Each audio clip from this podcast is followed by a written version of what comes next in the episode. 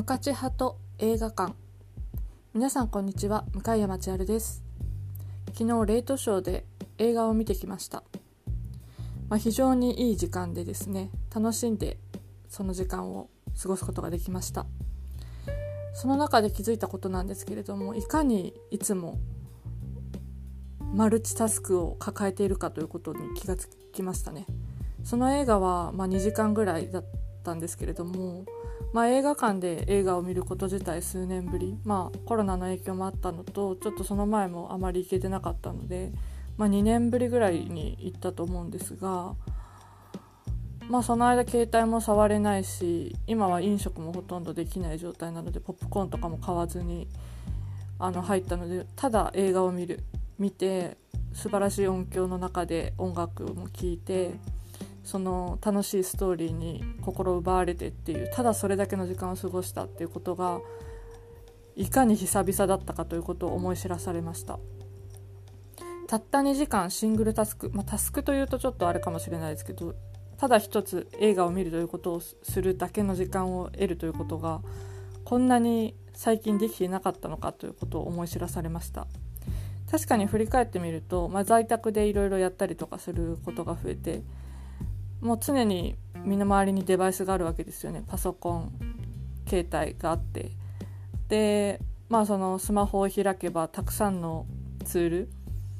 あのアプリがあってインスタを開いたかと思えば別のアプリを開いてあっちこっちから情報を得たりメールを返信したり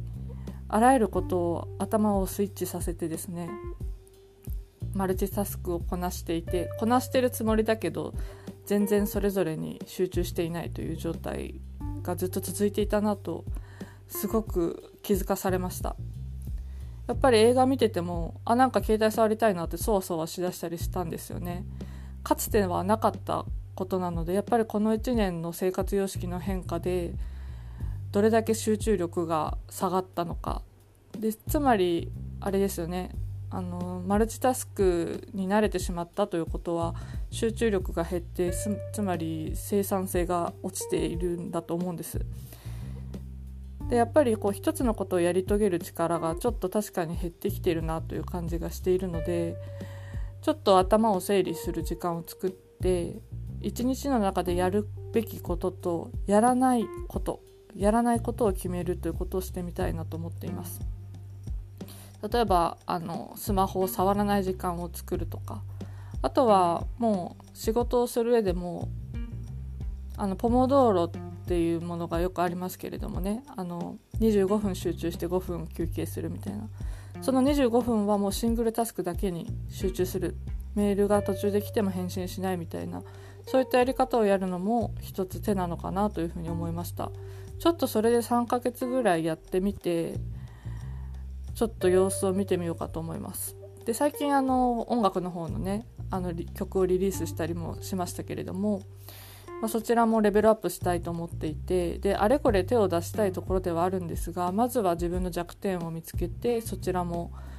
まあ、時間を決めてシングルタスクを一つ一つ重ねていく形で頑張っていければと思っています。はい、今日は以上です。ありがとうございました。皆様良い一日をお過ごしください。